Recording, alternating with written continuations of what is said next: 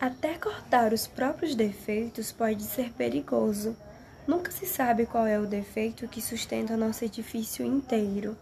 Nem sei como lhe explicar, querida irmã, minha alma, mas o que eu queria dizer é que a gente é muito preciosa e que é somente até certo ponto que a gente pode desistir de si própria e se dar aos outros e às circunstâncias.